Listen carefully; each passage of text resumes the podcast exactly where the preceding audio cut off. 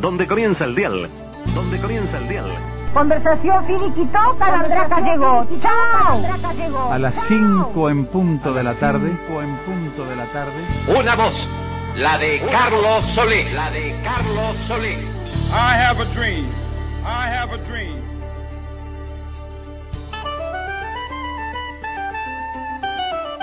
Comienza un programa de radio.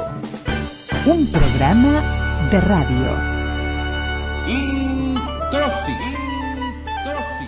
La salteña. La salteña. Radioactividades. Radioactividades.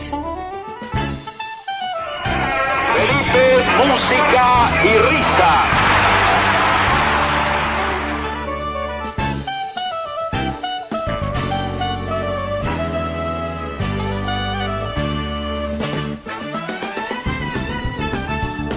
Celebramos la palabra.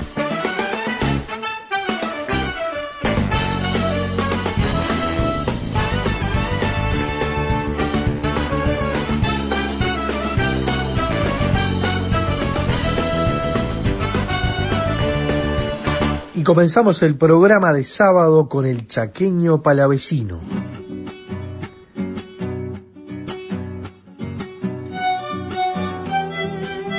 El chaqueño palavecino con Chaco Puro.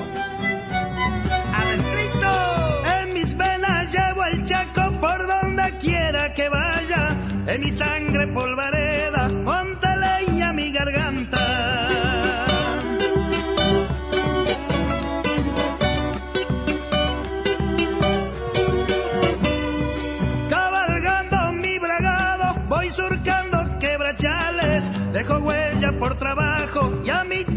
Siempre canto.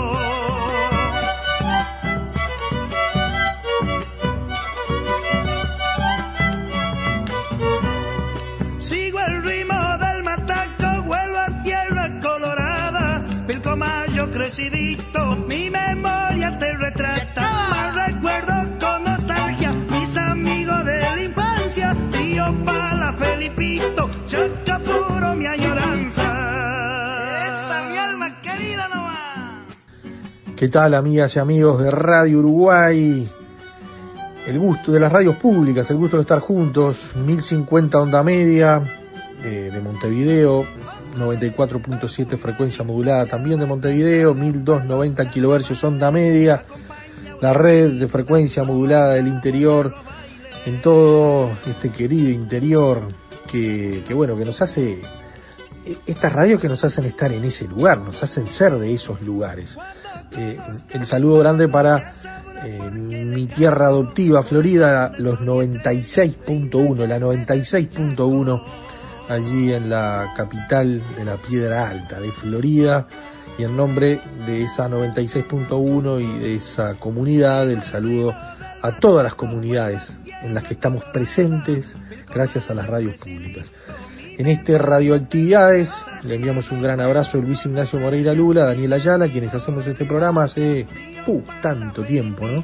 Desde 1989 y estamos todos los sábados y domingos a las 12 aquí en todas estas frecuencias, más la posibilidad de escucharnos por internet y por todas las aplicaciones y, e- y seguirnos por las redes sociales, tanto por Twitter como por Facebook.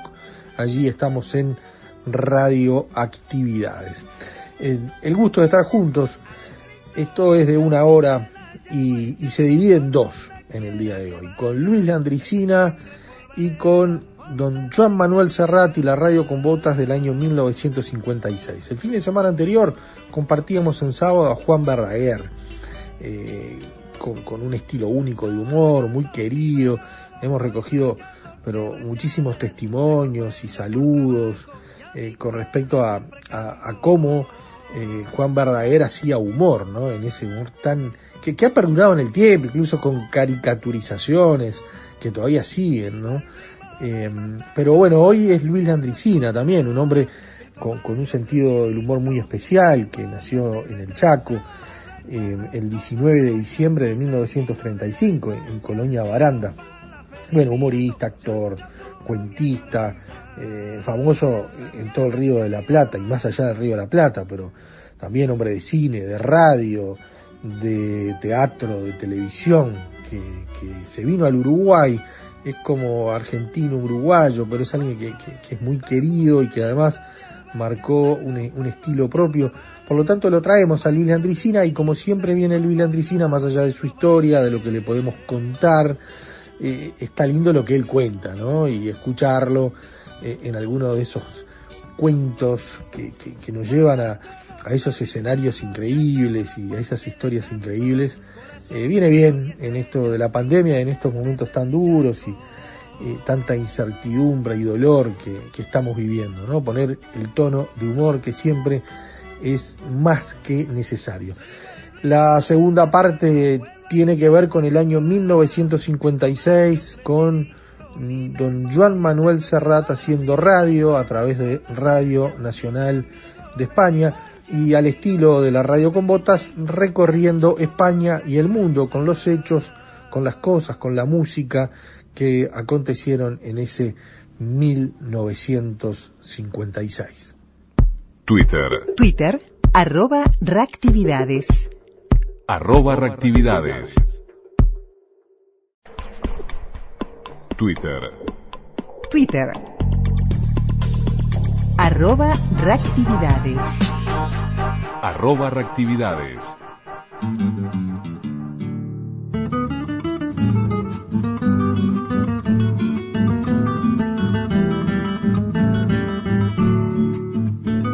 Luis Landricina, nombre artístico de Luigi Landricina, nacido el 19 de diciembre de 1935, hace 85 años, en Colonia Baranda, en la Argentina.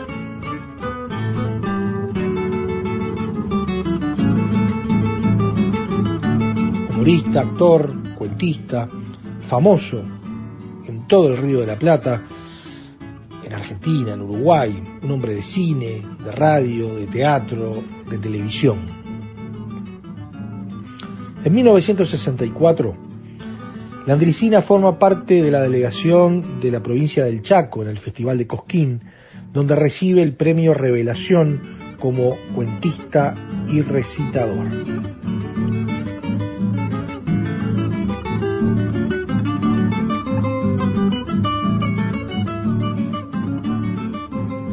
Podemos destacar varios programas de televisión en los cuales Landricina estuvo presente. En 1970, Mano a Mano con el País, en Canal 13 de Buenos Aires. En 1971, Usted y Landricina, en Canal 7. También en ese año, El Boliche de Landricina, en el mismo canal, e Historias de No sé dónde, en Canal 13. En el año 1977, Estancia Las Batarazas en Canal 13 y en el 78 Landricinas con Todos en el mismo canal. En el año 1979 en Canal 13 produce Landricina con todo el país y unos años más tarde, en 1981, Landricina de Entre Casa en ATC en la televisión pública.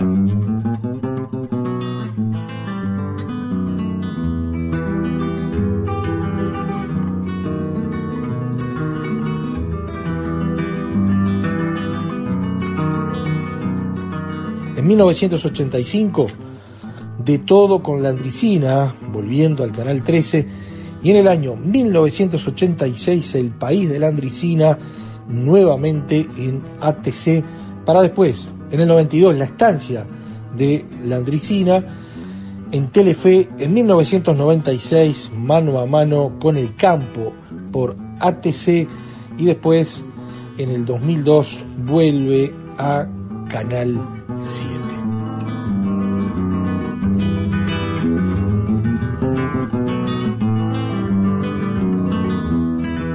Muchos de estos programas se dieron también, no solamente en el litoral oeste, con respecto a lo que son las repetidoras o los propios canales aire por aquellos años en la República Argentina, sino también se podían ver eh, en diferido en algunos de los canales uruguayos.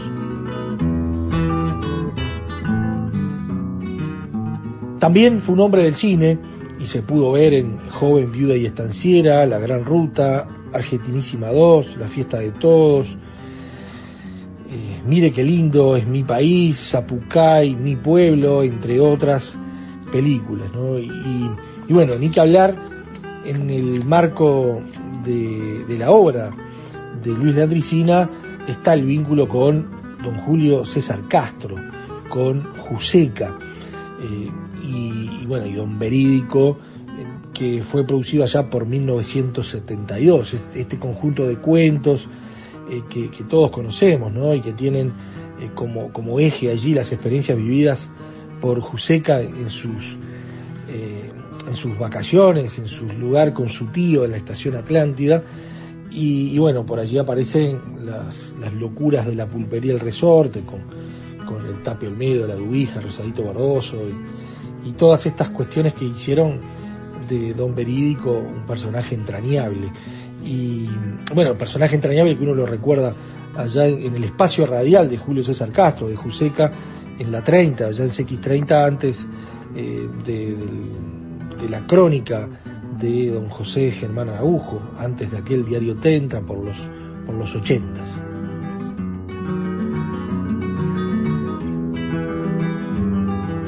Y escuchamos a Don Verídico con Héctor Larrea.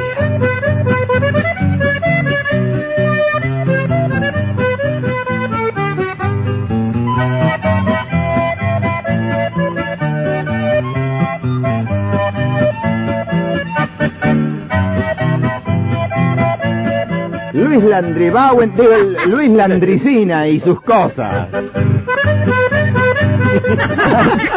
No me lo... eh, déjenmelo al viejo.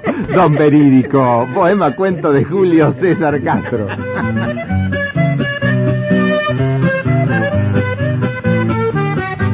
Y bien, don Verídico, usted nos contaba ayer sobre un chico que le puso alas a una bicicleta. ¿Cómo sigue la historia? No me apure que me pone nervioso. Pah, nervioso don Verídico. El muchacho era un tal Pirincho. Le decían Pirincho, pero ¿qué nombre tenía? Era algo que no tenía nombre.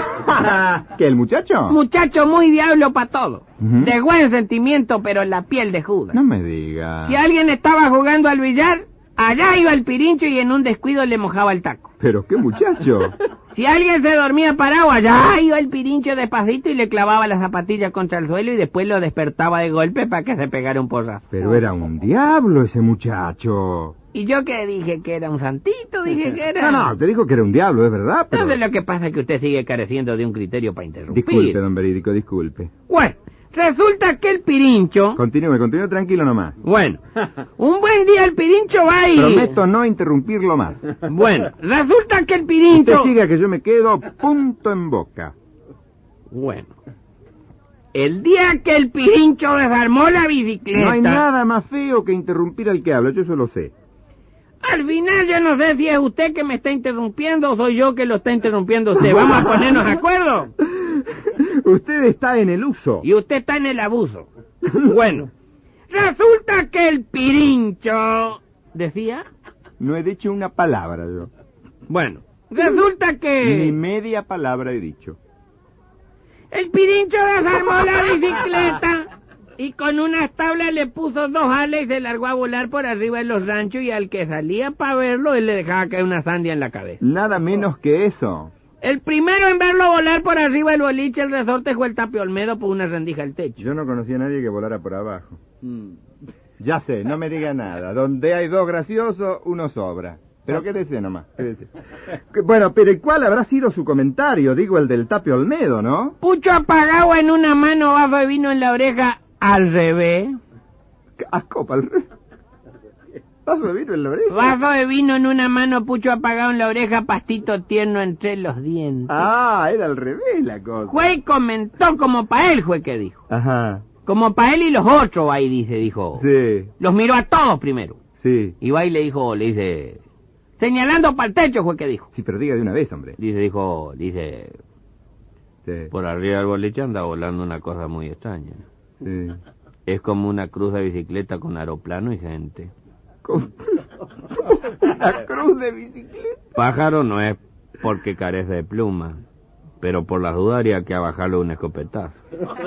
Lo abajamos y después vemos. ¿Y lo bajaron, lo bajaron con una escopeta al pobre muchacho? El primero en salir a ver fue Rosadito Verdoso. Ya. Hermano de Azulejo que es inventor. Ay, Dios, son verídicos. El primero en sentir que se le partió una sandía en la cabeza fue Rosadito Verdoso. Sí. Y el primero en disparar para adentro casualmente fue Rosadito Verdoso. el pirincho los estaba bombardeando. Exactamente, reventaban las sandías en el techo y les entraba el juguito por las sandías. Ajá. Era la primera vez que el boliche se les llovía con jugo de sandía. Miguel. Ay, qué lindo. Ahí el Tapio Olmedo tapó su vaso con la mano porque no hay nada peor que tomar vino con sandía. Está comprobado, sí señor. ¿Y cómo solucionaron el problema? El de la idea fue Azulo- Azulejo Verdoso, el inventor hermano de Rosadito. Un momento, ¿azulojo o azulejo? Azulejo Verdoso, Ah, el bueno. inventor hermano de Rosadito que creo que le tengo dicho. Sí, me tiene. Salió con un lazo, lo tiró para arriba, enlazó aquello que andaba volando y lo bajó como si fuera un barrilete. No me diga. Eso sí, mientras lo abajaba el pirincho le colocó 32 sandías en el coco. Me supongo que le habrán dado una buena reprimenda, ¿no? Le pasaron un buen rezongo, sí señor. Pero si sería diablo este muchacho que después le salió cobrando la sandía. No me la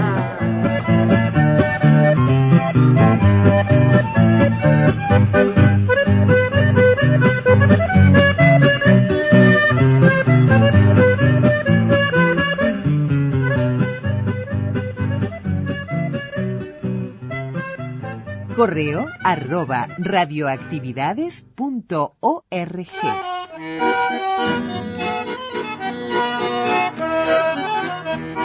Y de la discografía de Luis Landricina podemos, bueno, mencionar, hablar, describir cuánto cuento con los perfil, con el perfil de Luis Landricina y su estilo, pero con distintos ejes temáticos. Y, bueno, por allí, don Luis Landricina, las fiestas de fin de año, esto es una producción de Philips en un long play del año 1981. Una de las costumbres que tenemos nosotros para bandearnos de alcoholes precisamente, circunstancialmente, son las fiestas de fin de año. Allá Navidad y Año Nuevo es una maravilla. Primero porque la, la familia se reúne toda alrededor de los, reyes de la fiesta, que son los abuelos, que caen ya el 24 a la tarde.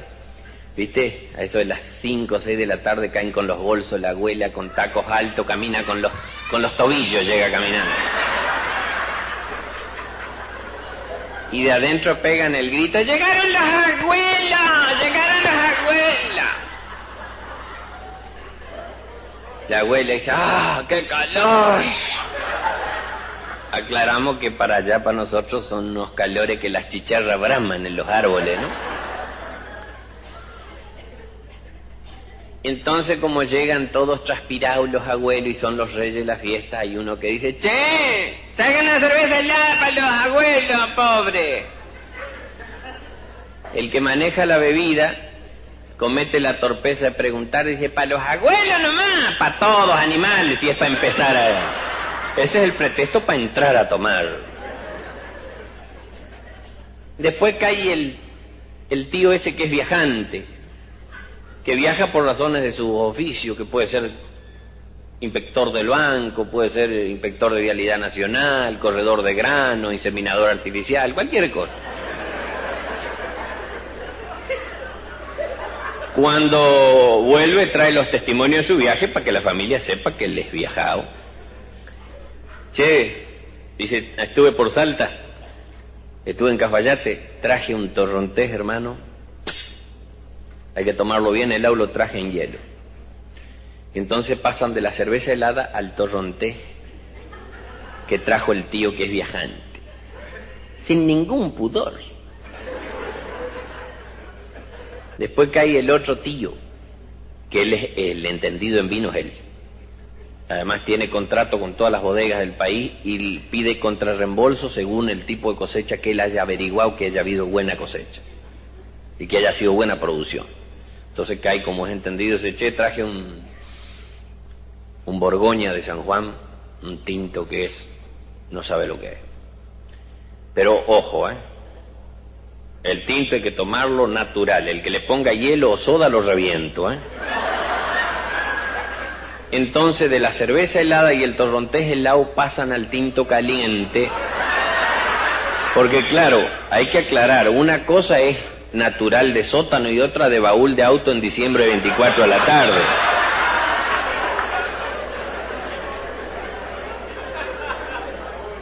Después de esto viene el bermucito, con la picada que es invariable. Y como se hace en la casa de uno, que haya mucho, abundante y bien saladito. Y como eso salado te querés sacar la C.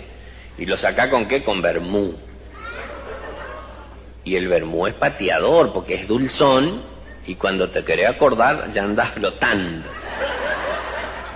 Y cuando viene la dueña de casa y dice, a la mesa, vos te levantás, que te da lo mismo sentarte con tu familia cercana que con los parientes peleados.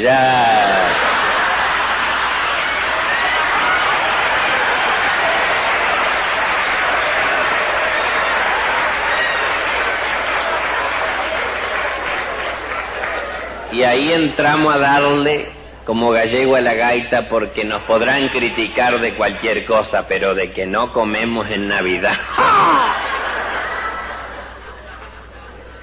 Y entramos a mandar para adentro todo lo que nuestros padres y nuestros abuelos comían en Europa con 8 grados bajo cero, nosotros lo comemos allá con 42 grados a la sombra. Y entramos a lubricar porque eso tiene que bajar. Y a las 12 cuando empiezan a sonar los pitos de las radios, viste, las matracas, las bocinas, la sirena anunciando que son las 12, que ha llegado Navidad, diga que la abuela está fresca y dice feliz Navidad, si no ni sabemos para qué nos juntamos.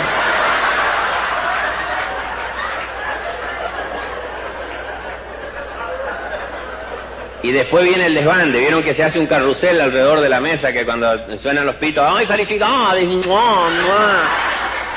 Y algunos han llegado tarde y le chorrea la mayonesa. Igual te dan el beso. Y está la tía esa que es apurada, porque a las 12 hay que brindar con sidra, che. Entonces a abrir la sidra, corten ese pan dulce. Esos turrones que están del año pasado, están en la puerta de la heladera, también trae. Viste que los turrones que no se comen, se los pone en la puerta de la heladera de canto y pueden estar tres navidades seguidas ahí. Y lo tratamos de terminar y no los termina y los ponemos de nuevo al otro año. Media hora dura la celebración y después viene el desbande. Los matrimonios jóvenes, que una parte del matrimonio tiene que ir a la casa de los padres, porque o está de yerno o está de nuera, ¿no es cierto? Los viejos hacen rondas adentro del patio, con sillones más cómodos, ponen una mesita baja con las cosas para picar y seguir tomando alguna sidra, recordando viejas cosas. Y entonces los chicos salen para afuera con las botellas vacías de sidra a usarlas de plataforma de lanzamiento para las cañitas voladoras. Y después vuelven a entrar los chicos a tirarle buscapié a los viejos que son los únicos que no pueden correr. Y había dos primos de la fiesta donde yo estuve sentado en el cordón de la vereda. Bien borracho, gracias a Dios, pero adobado como pa'l horno los dos. Dos y algo de la mañana. Ustedes habrán visto los gestos, los que por ahí hacen unos silencios interminables y por ahí arrancan a hablar de gol. Y le dice uno al otro, estuvo linda la fiesta. ¿Eh? Que estuvo linda la fiesta. No hay cosa peor para un borracho que le pidan que repita, ¿viste?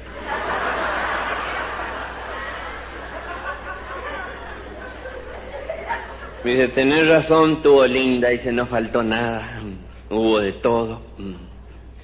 Hablando de no faltar nada, al que no lo vi al tío Santiago. ¿Eh? Que no lo vi al tío Santiago. Y le dice el otro, no vino. ¿Eh? Que no vino. Ah, no vino el tío Santiago. No. Con razón no lo vi. ¿Y por qué no vino? Dice, ¿está enojado con los parientes? No. ¿Viajó?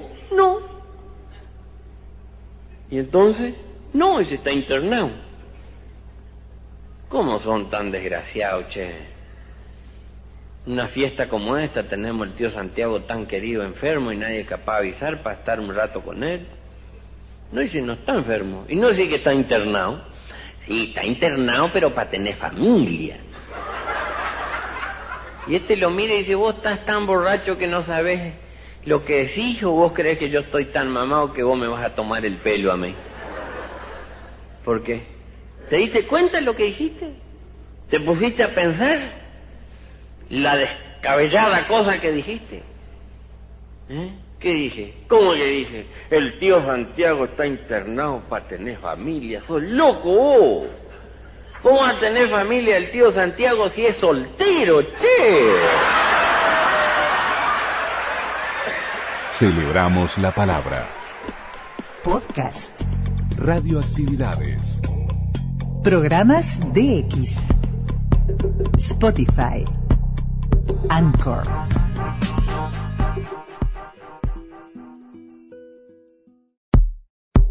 Facebook. Radioactividades. Facebook. Radioactividades.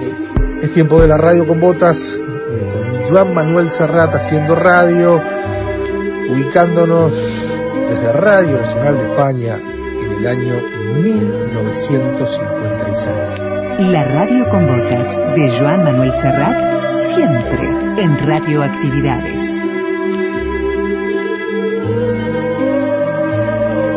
¿Quieren saber lo que me ha soltado hoy ese penco de la radio con botas con todo el descaro del mundo? Pues me ha dicho, Serrat macho, ¿cómo te lo montas, eh? Contando conmigo y con los colegas que te rodean y con las firmas que te escriben, así cualquiera, ¿no?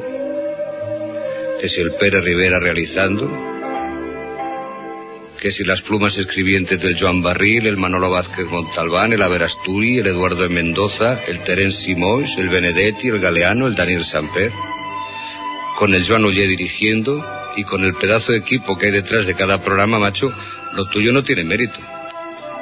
A eso se le llama asegurar el tiro, ¿no? Vamos, querer triunfar por cojones. Oye, me ha dejado frío. No he sabido qué contestarle.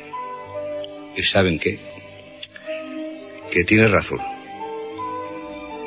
La misma razón que tuve yo cuando mirándola fijamente a la cretona le dije, Somamona, ¿será que en su pueblo lo de saber elegir la compañía no tiene mérito? Bienvenidos a la radio con botas.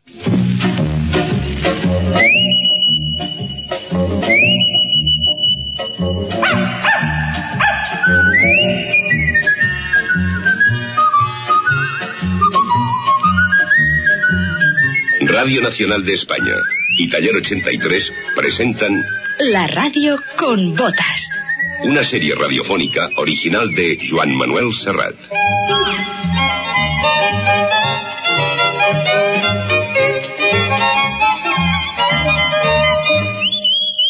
Un recorrido por los caminos de la memoria popular con guion de Joan Ullé y realización de Pérez Rivera. La radio con botas.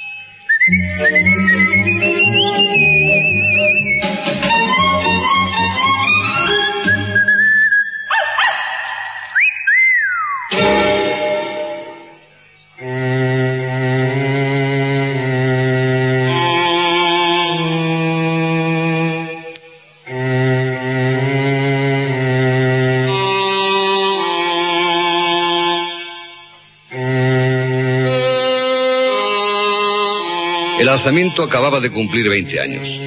20 años es esa edad mágica en la que el mundo entero le pertenece a uno. Y con cierto retraso, también la España de Franco fue presentada en sociedad.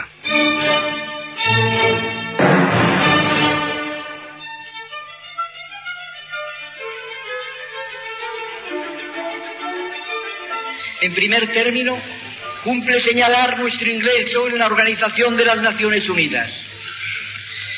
Los mismos que en el año 1946, contra toda justicia, derecho y modos de relación universalmente aceptados como obligatorios, se permitieron el condenar a España con la disculpa de que amenazábamos la paz, movidos por las intrigas del comunismo, en 1956 se retrataron pública y solemnemente de aquel veredicto.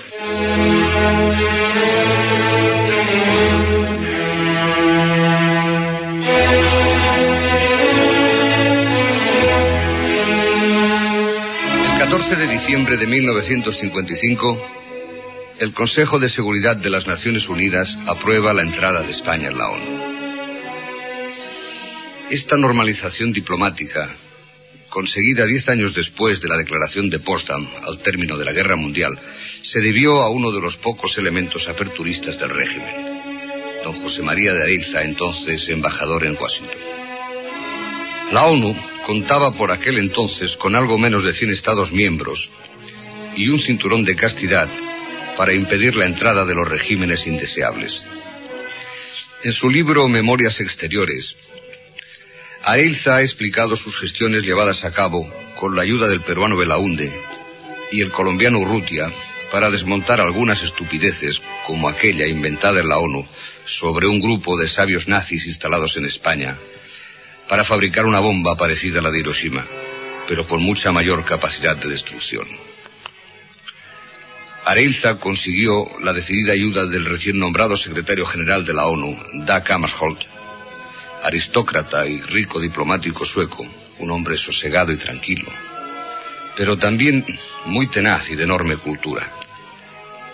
Sorpresivamente, la Unión Soviética también apoyó la entrada de España, alineándose con los Estados Unidos, con Gran Bretaña, Brasil y Colombia, mientras que entre los demás de los siete países consultados, Francia no respondió y la India contestó de forma desfavorable y hasta despectiva.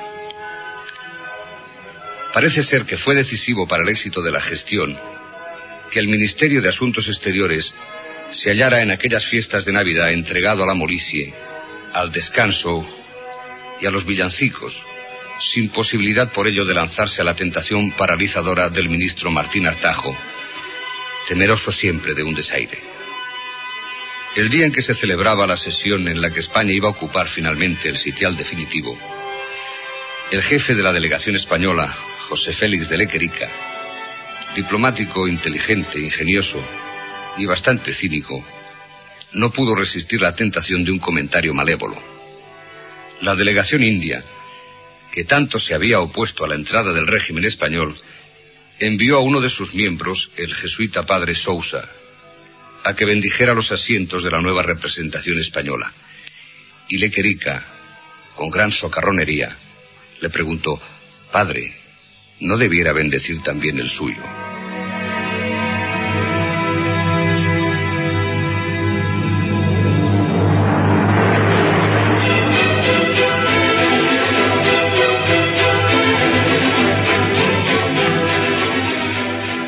Bueno, pues ya estábamos en Europa. Bueno, de hecho ya hacía mucho tiempo que estábamos en Europa. Pero nuestra representación en el extranjero no estaba instalada en aquellas zonas residenciales ajardinadas en las que suelen alzarse consulados y embajadas. Ellos vivían en sórdidas pensiones, en camastros compartidos, en los modos peores de ganarse la vida. Pero cada emigrante era un perfecto embajador de la impotencia de España para alimentar a sus hijos.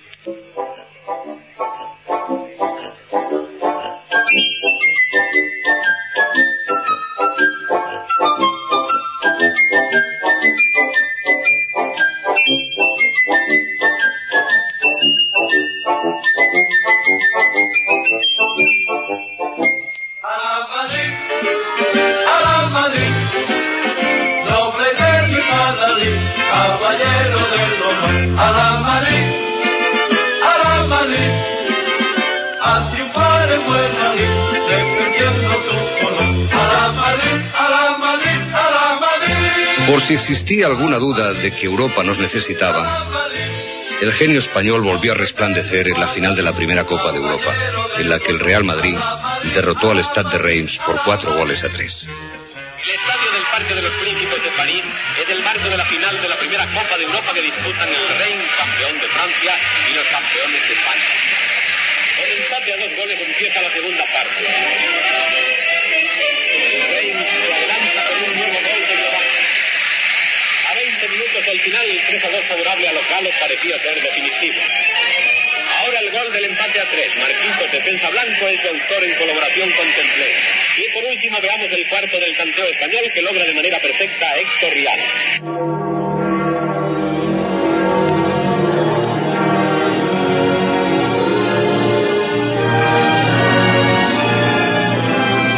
También la Casa Blanca madrileña registró otras satisfacciones en aquel año de 1956 e incorporó a su once titular un fichaje de excepción.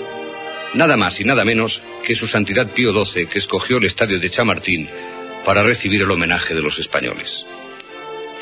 año santo sea para todos un año de purificación y santificación, de vida interior y de reparación, año del gran retorno y del gran perdón.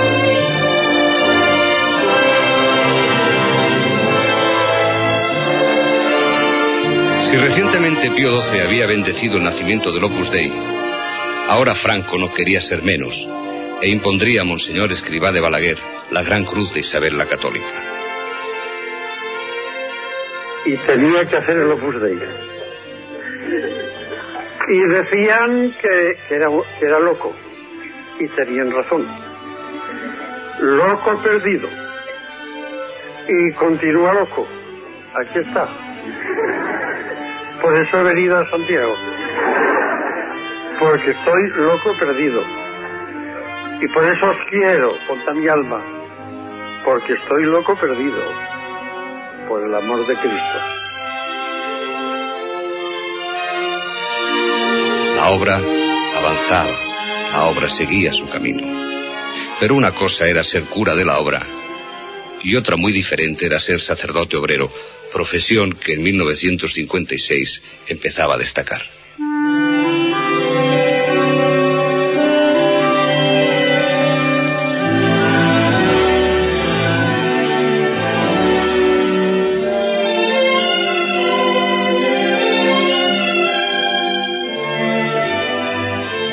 Lo de curas y lo de obreros eran palabras imposibles de casar. En primer lugar, porque los curas nunca se caracterizaron por trabajar en exceso. Pero sobre todo, porque la palabra obrero era un auténtico taco pronunciado en la vitrina de la paz social del régimen. A los asalariados no se les llamaba obreros. Con mucha dificultad se les podía llamar trabajadores. Pero lo auténticamente correcto, dentro de la terminología nacional sindicalista, era llamarles, eso es, productores. Evidentemente no era lo mismo decir un cura obrero que decir un sacerdote productor. De ahí que una vez más, como tantas cosas en estas décadas de sobreentendidos, la palabra llegó a ser más peligrosa que la función y el nombre más sospechoso que el hombre. Jésus, le jour La radio con botas de Joan Manuel Serrat en Radioactividades.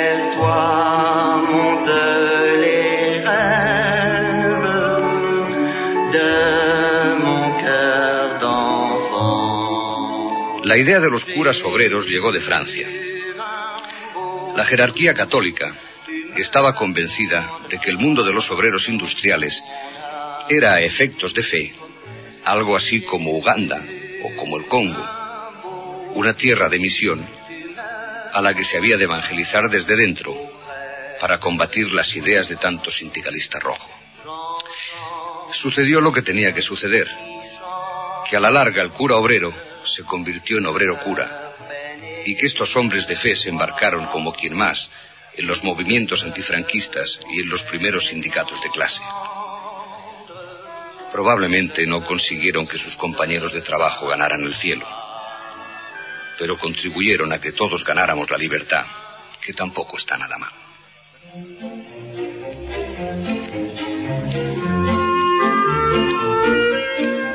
Generalmente, el cura obrero también acabó dejando de ser cura. Muchos de ellos descubrieron que el manual de instrucciones del seminario no se correspondía con la difícil maquinaria de la vida. Conocieron el amor y los hijos y la cárcel y la amnistía. Vivieron en su propia clandestinidad y sufrieron en la contradicción de desear todo aquello que se habían negado. De sus batallas interiores solo ellos sabrán el resultado. lo difícil que debió ser el reencuentro con la camisa y la corbata, el primer kirie con la guitarra, la primera desobediencia al obispo o la primera caricia de una mujer enamorada.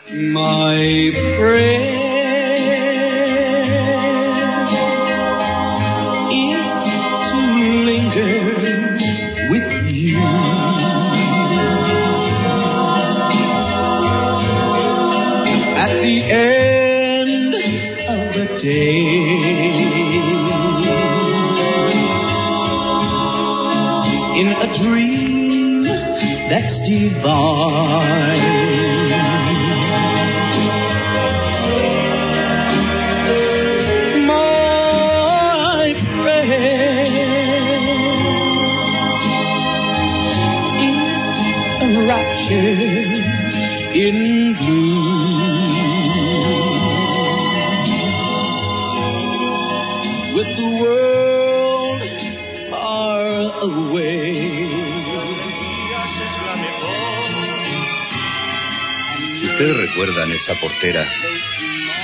Siempre limpiaba la escalera con lejía? ¿Recuerdan los aromas del pasado, el del jabón, el de la cocina, el de los armarios? Les propongo un juego, un ejercicio prustiano. A ver, los que tengan flequillo, que se lo echen pa'lante. Bien. A los que les quede pan en la despensa, que corten una rebanada y le echen un chorro de aceite o con azúcar o con sal, según sus preferencias. Y cálcense sus mejores orejas de niño y cierren los ojos. Adelante, soldados de la tierra, volad hacia el espacio misterioso. No temáis los azares de la guerra, buscad en otro mundo vuestro amor.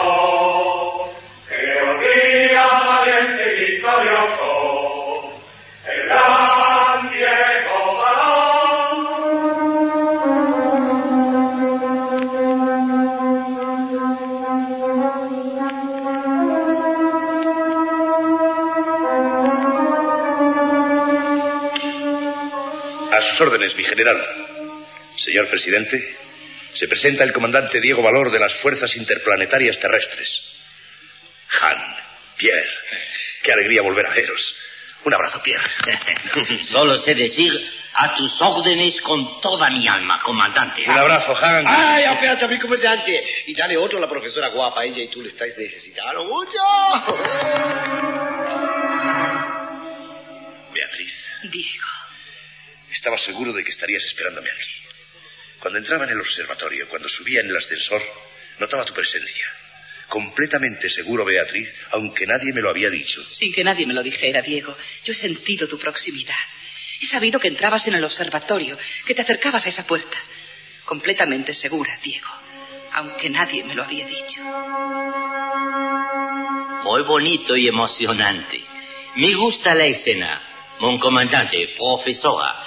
Pero Han y yo pedimos humildemente que dejéis ahora de miraros a los ojos y atendáis al general y al presidente, por favor. Es que, por favor, eh, Pierre y yo queremos saber para qué nos ha llamado. Eh, los nervios me consumen. Voy a comerme otro bocadillo de camón para calmarme. Nada más justo que ustedes celebren esta reunión. Fueron muchas y grandes las aventuras que padecieron juntos y las victorias que ganaron juntos. Ahora que se reúnen, es natural que haya emoción especial para ustedes. Uh, falta uno. Falta el capitán Miguel Portolés. Lo he dejado al mando de la inspección en la ruta de Venus, pero confío en que el general Cadur permitirá que Miguel Portolés nos acompañe si hemos de cumplir alguna misión en equipo. Todavía no sé qué misión habrán de cumplir. En realidad esperamos que usted mismo lo decida, comandante. Sí, Diego, lo cierto es que nos reunimos por un motivo muy grave. No vamos a poder celebrar el encuentro. ¿Por qué no? Ya el vernos es una fiesta, ¿no, amigos? Muy grande para mí. Yo lo celebro con la mayor sonrisa de mi espíritu. Oh, buen chico ese Pierre, mi comandante. Y valiente, pero così. ¡Ay, qué così ese pobre Pierre, mi buen amigo de 100 combates! Sea, basta de charlas y de bromas. Gracias, mi general, por haberme sacado de la rutina de las inspecciones. Y a nosotros de la instrucción en la Academia de Pilotos. Mándenos, mi general. La profesora Beatriz Fontana lleva ya un mes trabajando en algo que no es rutina. ¿Verdad, profesora? Verdad. Es una investigación apasionante, pero también estremecedora. Si la humanidad supiera lo que yo he descubierto, enloquecería de terror. Demonio, Han, mira cómo tiemblo. Demonio, Pierre, mira cómo como. Eh, será mejor que el general Cadur explique las cosas por orden. Hable primero del rayo del espacio. ¿Qué sabe usted de eso, comandante? Solamente lo que cuenta en sus crónicas ese periodista que se llama Rubén Zapata. Pues ahora van a saber ustedes mucho más. Un momento.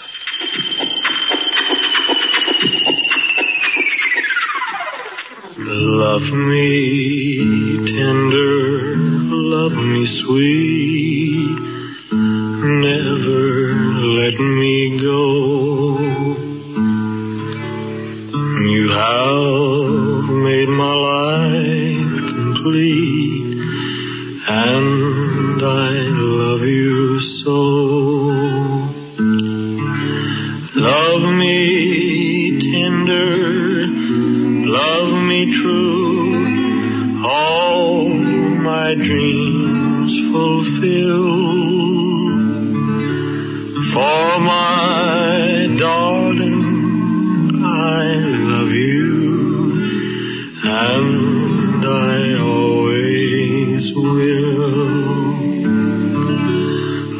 Me tender, love me long, take me to your heart. Bueno, leo o qué? Sí, léelo, Pepito, para eso te he dejado el libro, para que lo leas. Platero es pequeño, peludo, suave, tan blando por fuera que se diría todo de algodón, que no lleva huesos. Solo los espejos de azabache de sus ojos son duros, cual dos escarabajos de cristal negro. Lo dejo suelto y se va al prado y caricia tibiamente con su hocico, rozando las apenas las florecillas rosas, celestes y gualdas. Lo llamo dulcemente, ¡Platero! Y viene a mí con un trotecillo alegre que parece que se ríe. No sé qué. ¿Te gusta? Sí, es muy bonito. ¿Te gusta esto más que el heavy o menos que el heavy? Hombre, hombre, son cosas diferentes. Cada cosa y su sitio. Bueno, pero te gusta.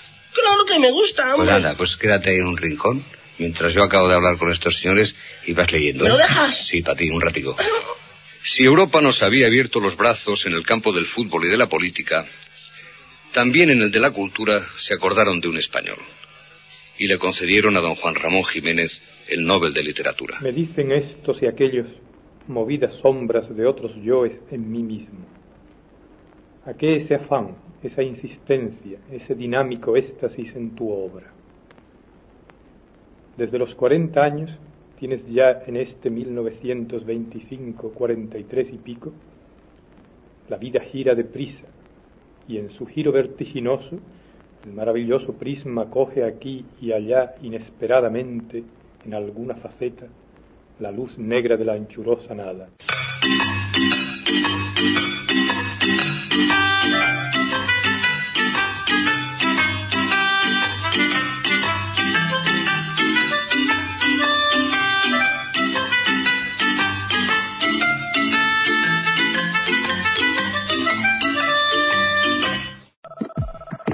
En Facebook. Radioactividades. Radioactividades. Contenidos, adelantos y noticias.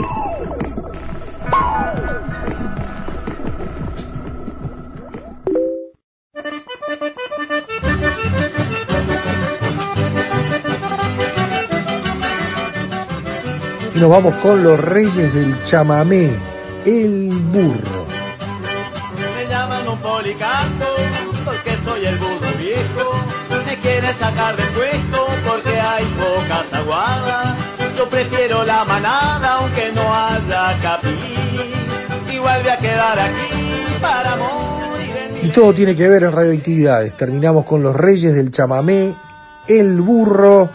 Por allí Serrat terminaba hablando de Juan Ramón Jiménez, el premio Nobel de Literatura del año 1956. Juan Ramón Jiménez Montecón, que mm, ganó el premio Nobel, histórico premio Nobel, a partir del conjunto de su obra, entre la que está Platero y yo, en el año 1917 editado. Así que ese año quedó marcado y, sin duda uno recuerda sus infancias con ese platero y yo que nos acompañó, por lo menos nuestra generación lo tiene muy presente en la escuela, eh, tener a Platero y yo como uno de esos libros de cabecera. El abrazo grande para todos, mañana la seguimos y mañana sigue el año 1956 con Joan Manuel, Joan Manuel Serrat, pero lo interesante además es que le ponemos un condimento del inicio de la televisión en Uruguay. Entonces, eh, con ese inicio de la televisión se nos cuelan esas voces increíbles que siempre están y que siempre sobrevuelan nuestros programas. Cristina Morán, Marisa Montana, Homero Rodríguez Taveira, Jorge Escardón, que nos van a pintar esas historias del arranque de la televisión en el Uruguay y de algunas propuestas y de programas memorables, ¿no? históricos que hicieron la, la- que hicieron la televisión, ¿no? y, y- y quisieron que la televisión fuera eh, esa cuestión de- de incipiente a tener el impacto que, que naturalmente tiene hoy, que fue teniendo a partir de estos grandes personajes que, que se mostraron y que hicieron muchísimas cosas importantes en nuestra televisión. Eh, hablaba Serrat, o mañana va a hablar Serrat del inicio de la televisión española justamente en ese 1956. Que pasen una muy buena jornada, mañana la seguimos. Chau, chau, abrazo.